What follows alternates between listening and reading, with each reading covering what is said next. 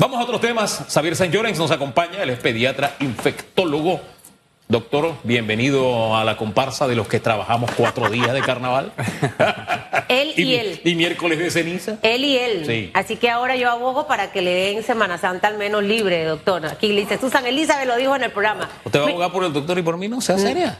No, usted trabaje. 7.40 minutos de la mañana. A la gente le gusta verlo y oírlo, así que se necesita. Mire, yo quisiera empezar por el último tema que tengo en la listita que nos dejó producción, porque es que el día viernes, antes de irnos a las fiestas del carnaval, hablamos aquí con el doctor Orlando Quintero de Provixida y también estuvo con nosotros la primera media hora, refresqueme la memoria, Hugo, que también hablamos del tema de las enfermedades de transmisión sexual.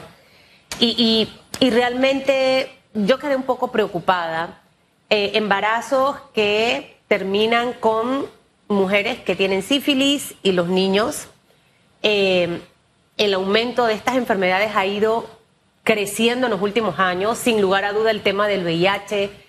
Y cuando yo veía algunas imágenes que un par de personas me enviaron a mi celular, cosa que no me gusta ver, quedé tan preocupada de, yo decía, lo que ocasiona el alcohol y que de seguro esa chica o ese chico, no sé, probablemente hoy se esté lamentando de esa exhibición que dieron en estas fiestas del carnaval. Por eso es que es importante que usted esté siempre con personas amigas y conocidas que cuando ya ven que está pasado de traguito, se lo lleva, se la lleva, lo cuida, lo cuida. Y después de esto vienen embarazos no deseados, enfermedades de transmisión sexual muy, muy complicadas para la vida del ser humano. ¿Cómo estamos en, en Panamá? Yo quiero arrancar por allí para ver si a la gente al menos lo que le escuche le queda un poquito en la cabeza.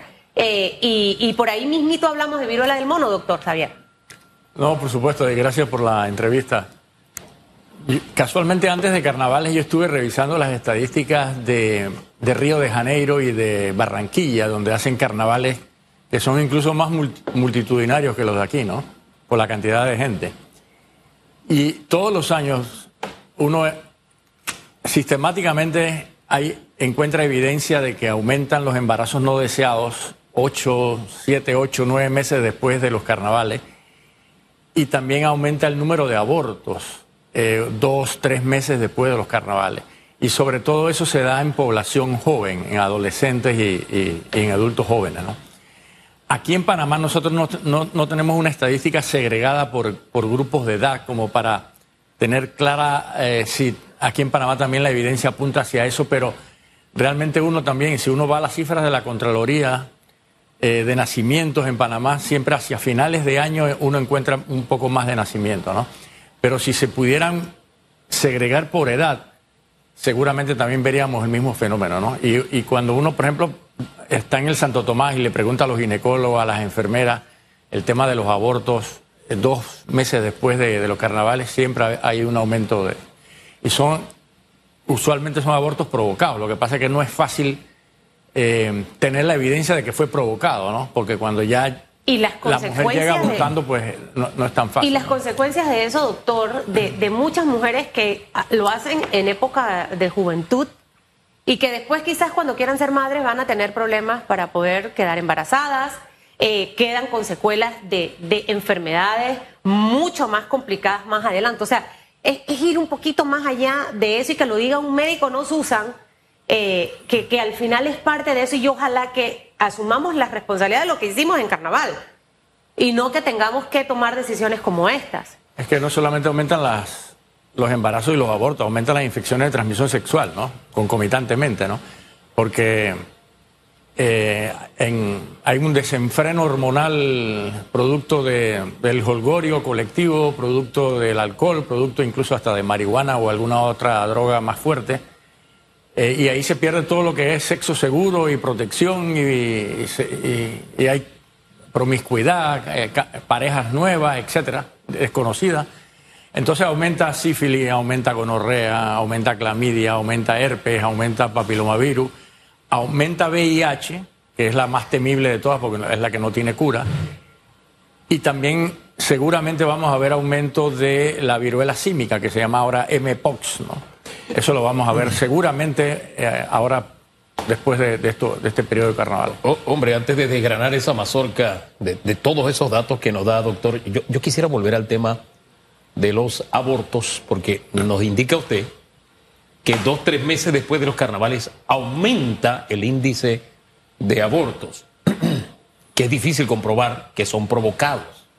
Sin embargo, en el historial médico alguna, alguna relación se debe establecer porque he conocido de casos de jóvenes que ponen en riesgo su vida tomándose el té, tomándose la pastilla, que alguien de estos médicos que abundan en las calles le dice, no, tómate esto y se acabó el, entre comillas, problema. Háblenos de ese, de ese fenómeno que, muy pocas veces conversamos en Panamá con, con seriedad.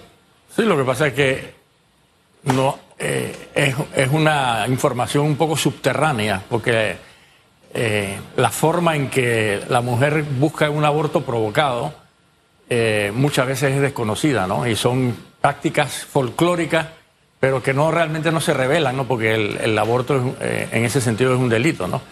Entonces, para evitar el delito, para evitar que haya consecuencias jurídicas, las mujeres recurren a, insertarse objetos, ganchos de todo tipo en, hacia, hacia el útero, pero también hay eh, medicamentos abortivos que y hay mucho mercado negro y contrabando que,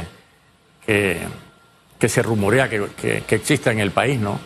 Entonces, hay múltiples formas de provocarse un aborto, y, pero muchas de esas no son visibilizadas o, no, o, la, o la que comete el aborto no, no aporta la evidencia a los médicos, a las enfermeras, precisamente por el temor del, del castigo. Y son peligrosas. Y son muchas peligrosas porque pueden incluso llevar a la muerte, a hemorragias, a infecciones. Y, como bien dices tú, eso incluso puede eh, interferir con la vida reproductiva de la mujer más adelante, ¿no? Porque esas infecciones acarrean problemas de, fertilidad. Nosotros en este momento estamos arriba de los 100 casos de viruela del mono. Yo le decía a muchos de mis amigos, cuídate en estos carnavales. O sea, ¿qué, ¿qué, ocurre con el ser humano cuando está bajo? Te pone feliz, uno se ponen a llorar, eh, ya estás totalmente, te, quitas eso de estar cohibido, de ser introvertido, te convierte en una persona extrovertida. O sea, en cada persona es un efecto diferente. Y esto quizás lleva a la toma de decisiones de estar besándose, abrazándose y teniendo relaciones. Y lamentable de verdad que en Panamá eh, veamos a estas alturas imágenes de personas en la calle, o sea, eh, producto del alcohol teniendo relaciones sexuales y ahí es donde está el peligro de enfermedades como esta, la del virus, de la viruela del mono. Si nosotros en este momento tenemos, no sé si son 103, mm, ahorita no recuerdo la cifra, pero sé que es arriba de 100 casos, doctor, ¿a cuánto pudiéramos llegar? No sé si para marzo ese aumento significativo de casos de viruela del mono producto de las fiestas del carnaval. Bueno, de que va a haber aumento seguramente, ¿no? Ya teníamos ah, más o menos casi 140 casos en el país. Y si lo vemos por población de habitantes, Panamá y Costa Rica son de los más altos en Centroamérica y en algunos lugares de Sudamérica, ¿no? Eh, Panamá, o sea que tenemos muchos casos de viruela símica. ¿Qué es lo que están disparando los casos de viruela símica en Panamá? Entonces, esta, esta entidad se está viendo básicamente en hombres que tienen relaciones, ya sea sexuales o no sexuales, con hombres. Ahí es donde se está viendo los casos. De hecho, de los 140, 138 son hombres en edades medias y hay dos mujeres que tuvieron algún tipo de contacto con eh, su pareja masculina, ¿no? Y esa pareja masculina seguramente también tuvo relaciones con hombres. Con hombres, exacto. Eso es la, epidemiología es, muy clara en, esta, en este tipo de viruela, ¿no? Y, y, por, y por estadísticas internacionales, cada uno de estos eh, hombres puede tener cuatro o cinco contactos. Entonces, ya, si vemos 140 casos, realmente estamos hablando de que hay una gran cantidad de contactos que pueden estar ahí incubando el virus, ¿no? Así que seguramente lo vamos a ver. ¿Y ¿Qué está provocando que Panamá y Costa Rica, quedémonos en Panamá, sean punteros en, la, en la, transmisión de este virus? Bueno, es, es algo desconocido, ¿no? Pero evidentemente tiene que ver con relaciones sexuales, con promiscuidad, con cambio de pareja, etcétera, ¿no? Quiero decir, falta de conocimiento, poco cuidado, no sé, ¿qué, qué, explicación se tiene si hay un bombardeo incesante de información? ¿Por qué Costa Rica y Panamá mantienen ese comportamiento? Bueno, quizás porque en algunos otros países, la, por ejemplo, la, lo que, todo lo que tiene que ver con homosexualidad, bisexualidad y todo eso es, es quizás un poco más eh, escondida, ¿no? Claro. En Panamá y Costa Rica hay, hay, un poco más de libertad en ese sentido y de respeto a, a los hábitos, a, los, a, las orientaciones de cada quien. ¿no? Yo, yo lo hice el viernes y lo vuelvo a hacer en este momento. El hombre que tiene preferencias sexuales hacia un hombre, usted no se deje presionar por las condiciones de la sociedad, ni por amigos, ni por nadie. Si usted es homosexual, sea homosexual.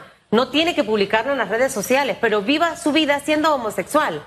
Pero me molesta y me llena de coraje los hombres que al final dañan a una mujer casándose, teniendo hijos, cuando llevan una doble vida, doctor Xavier. Y muchas mujeres, no solo, qué triste esas dos mujeres de verdad que tengan viruela del mono por, por este tipo de situación, pero otras quedan hasta infectadas de VIH. Entonces yo creo que al final parte de lo que hoy el mundo promueve mucho es que uno tiene que ser feliz como uno es, sin necesidad de estar aparentando cosas que no son. Y creo que de verdad, de verdad, de verdad, y aquellas mujeres que a veces no sé, creo que quieren vivir en el país de la maravilla, usted sabe cuando usted sabe.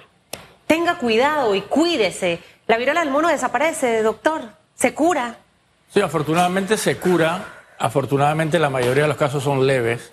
La mortalidad es muy baja. Eh, así que eh, afortunadamente pues no es algo que, que, tenga mucha relevancia desde el punto de vista de salud pública, ¿no? Pero a nosotros los médicos, nosotros no hacemos juicio de valor ni ponemos claro. etiquetas morales, porque incluso hay muchos heterosexuales que son incluso hasta peores en cuanto a sus Obviamente su visibilización. Sí. Es verdad.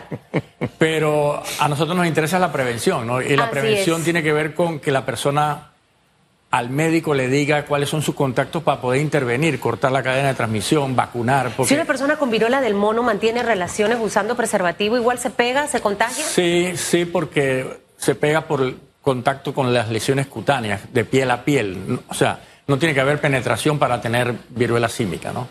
Entonces, a diferencia, por ejemplo, del ¿Con un beso de, de en la boca? También contacto íntimo con secreciones de, de, la saliva, ¿no? A diferencia del VIH, que ahí sí se necesita penetración para que haya la, la infección. Doctor, disculpe, pero en estos últimos minutos también quisiera aprovechar que nos acompaña porque hubo otro virus desatado en el carnaval y la pregunta que tenemos en redes tiene que ver con esto. Hay una veda de la propaganda electoral pero a muchos candidatos se les olvidó. Digo, pues, yo tengo que presumir la inocencia. ¿no? Se les olvidó o no sabían. Pero la cifra es altísima. ¿Usted como ciudadano cómo observa esto? Bueno, la transgresión a las normas en política es un deporte nacional, ¿no? Y como no hay autoridad que ponga coto, que le ponga alto a, a la situación, ni que haya castigos relevantes, la gente viola, hace lo que le da la gana, y todo queda como si fuera un holgorio colectivo a nivel político, ¿no? Ahora, me, me, llama la atención en algunos casos que la gente se tomó la justicia por sus manos. Quitaron la banderola o quitaron los anuncios y no se le veía muy contento con lo que habían hecho los políticos. Esta reacción de la gente. Yo espero que se vean las elecciones, ahí es donde se tiene que ver, ¿no? Precisamente, ¿no? Dar voto a la gente honesta, si la hay en política, es que me imagino que la debe haber, ¿no? Tiene que haberla. Y, Claro que y- sí la y- hay. y- y qué triste que, que en realidad cuando leía la cantidad que tenía el PRD y el resto, la diferencia es grandísima. Hugo Enrique Famanía. Sí, algunos dirán lo que pasa es que el PRD es el partido más grande, entonces es proporcional, ¿no? Ah. Pero no, la verdad es que esa no es, para mí no es excusa, yo no sé para usted, doctor. No es excusa para nada. 48 denuncias, imagínese. El doctor toca el agua y no se moja. No, pero mejor, mire, hablemos de otra cosa. Sí, ya COVID, que no quiere hablar de- COVID antes que se Sí. vaya, que así como vamos a tener lastimosamente más casos de viruela del mono, se les se les hizo la advertencia, se trató de prevenir antes de que viniera esto. eh, enfermedades de transmisión sexual y, y- y muchas cosas más de las que acabamos de hablar. El tema de COVID, doctor. Este. Vamos a tener quizás una nueva ola, qué va a ocurrir, ya tenemos la vacuna bivalente, hay personas eh, todavía, esos grupos que insisten en no colocarse la bivalente porque ya la OMS dijo y empiezan a sacar por aquí y por allá y uno encuentra absolutamente de todo. La realidad del COVID versus lo que pasó en carnaval y lo que vamos a tener en los próximos días frente a la vacunación. Bueno, de que va a haber un incremento de casos lo va a haber. Quizás no, no relevante a mi juicio, es una opinión muy personal, porque afortunadamente en la semana previa a carnavales nosotros tuvimos el número de casos más bajos en meses. Ha habido un descenso significativo en el número de casos confirmados de, de COVID. ¿no? ¿Y este descenso de casos a qué se debe? A la inmunidad poblacional, eh, creemos, ¿no? que tiene que ver con vacunación e infección. Hay mucha gente que le ha dado infección, hay mucha gente que se ha vacunado y si ponemos todos juntos, más del 90% de los panameños tiene algo de inmunidad ya contra el virus. ¿no? Y afortunadamente tenemos más de un año en que no ha habido nuevas variantes del virus. El, el, el SARS-CoV-2 se ha mantenido en la variante Omicron y en todos sus sublinajes, pero no ha habido una nueva variante, ¿no? Así que pareciera que el virus ha encontrado su nicho biológico como para sobrevivir ya en la, en la forma de Omicron. Y con la gran inmunidad poblacional que tenemos, no es de extrañar que en las próximas semanas ya la Organización Mundial de la Salud declare el fin de la pandemia, ¿no? Y, y empecemos ya a escuchar sobre una vacunación anual, así como se hace con la gripe, por ejemplo. Todavía no estamos en ese momento, a pesar de que mucho se habla de que la vacuna bivalente le puede durar un año. ¿Para cuándo usted cree que podamos tener un pronunciamiento acerca de, del alcance que va a tener esta vacuna? Yo creo que en las próximas semanas, en los próximos meses, ya la Organización Mundial de la Salud debe estar haciendo la declaración de final de pandemia y de cuál va a ser la estrategia de vacunación a futuro, ¿no? Lógicamente todo depende también de si no surge una nueva variante, ¿no? Que ya tenemos más de un año en que solamente una, ¿no? Lo cual es algo esperanzador, ¿no? E, este, no sé si la palabra correcta sería debilitamiento del virus, al no tener nuevas variantes, ¿es normal? Más que debilitamiento es que el virus busca sobrevivir. Y la forma de sobrevivir es no matar a la víctima, sino que haya infecciones, que haya infecciones que se transmitan, como los virus de la influenza, ¿no? Entonces es la forma en que tienen los microbios de adaptarse al ser humano para poder sobrevivir, ¿no? Eh, quizás debilitándose, como tú dices, pero siendo más transmisible. Ahora bien, el tema de la, de la bivalente, para aquellos que no manejan todavía el término, explicarles qué es y si se vaticina, usted se atreve a vaticinar que año tras año, tal como sucede con otras enfermedades, habrá que estarse vacunando eh, como refuerzo para sí. enfrentar la. Seguro. Este sí. Por ejemplo, la, la, vacuna de la gripe, de la influenza. Sí. Son cuatro cepas virales metidas en una sola vacuna. O sea, es una vacuna cuadrivalente, la vacuna de la gripe.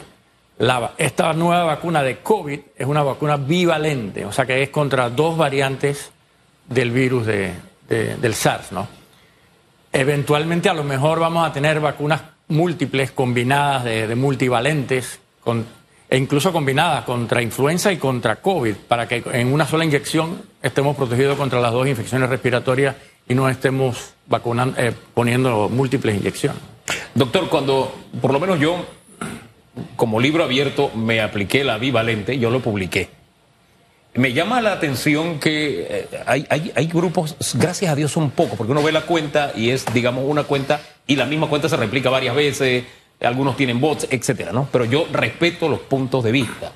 Sin embargo, creo que como hay personas que podrían también de pronto tomar esa información como buena, eh, es necesario hacer la aclaración. Eh, los mismos temores desde un principio, ¿no? Que si te conviertes en un imán, que si te conviertes en antena, que si eh, no puedes donar sangre, que si te pone un contador Geiger eh, se va a reventar, que si pasa por detector de metal, o sea, un montón de cosas que quisiera que le dieran luces por si acaso alguien llega a creer esa información. Y te citan fuentes de Zurich, de Inglaterra, etcétera. Cuando vas y buscas, algunas son inexistentes, otras sí existen, pero cuando tú buscas el bagaje de la, de la persona o del científico, te das cuenta de que, bueno, es un creyente, que eso es casi una religión, ¿verdad? de eh, eh, los antivacunas. Quisiera que diera luces sobre el particular, doctor. Bueno, yo creo que estos movimientos antivacunas han ido perdiendo re relevancia en el tiempo, ¿no? Cada vez que se han desmontado todos los disparates que han dicho y que no son que son falsos, la gente se ha dado cuenta. ¿no? Entonces yo creo que ya estos grupos ya prácticamente tienen muy poca relevancia en los países, ¿no? Y, y si uno ve, por ejemplo, las cifras de vacunación en todos los países del mundo, de izquierda, de derecha, dictatoriales, no dictatoriales, pobres, ricos, la mayoría de la gente está vacunada. Y, la Así es. y todas las instituciones de salud científica recomiendan la vacunación. Es la vacuna más estudiada en la historia de la medicina. 13 mil millones de dosis han sido administradas. Ninguna vacuna, ni la de polio, ni la de viruela humana, tenían tanta eh, tanta eh, vacunación como la ha tenido el COVID. ¿no? y, es la, vacuna más estudiada. de muerte súbita, eh, qué sé yo, infarto, etcétera, que tanto... Todos son secundarios a COVID, no a la vacunación. Y lo que se ha visto es que la vacunación incluso reduce esos efectos. Es la vacuna más estudiada de todas en, la historia de la, medicina. Y sin olvidar que no nos cuidamos los seres humanos. Entonces, tenemos problemas a veces de presión, de obesidad, de diabetes y al final no le prestamos atención a esto y muchas de las personas que han muerto, Hugo, tenían alguna eh, condición de salud como esta. Entonces luego le echan la culpa a la vacunación. Por eso es que yo, a mis 46 años, señor Famaniaco, ¿por qué se quiere reír? Estoy cuidando mi salud porque quiero ser una viejita que ande activa, que Dios me lo permita, no quiero andar con bastón, silla y rueda, quiero estar activa, limpiando, haciendo aquí, haciendo allá, viendo a mis nietos y todo eso. Y hay que cuidarse ahora, no después. Hacer ejercicio, tratar de comer saludable, tratar de llevar una vida tranquila, sin tanto estrés, haciéndose sus exámenes cuando se los tiene que hacer una o dos veces al año. Todo sin prejuicio. Cuídese, tiene que cuidarse, porque no es el COVID, no es la vacuna. Eh, eh, todas estas condiciones al final le van a alterar. Doctor, que le vaya bien. Muchas gracias. Descanse si puede descansar este fin de semana.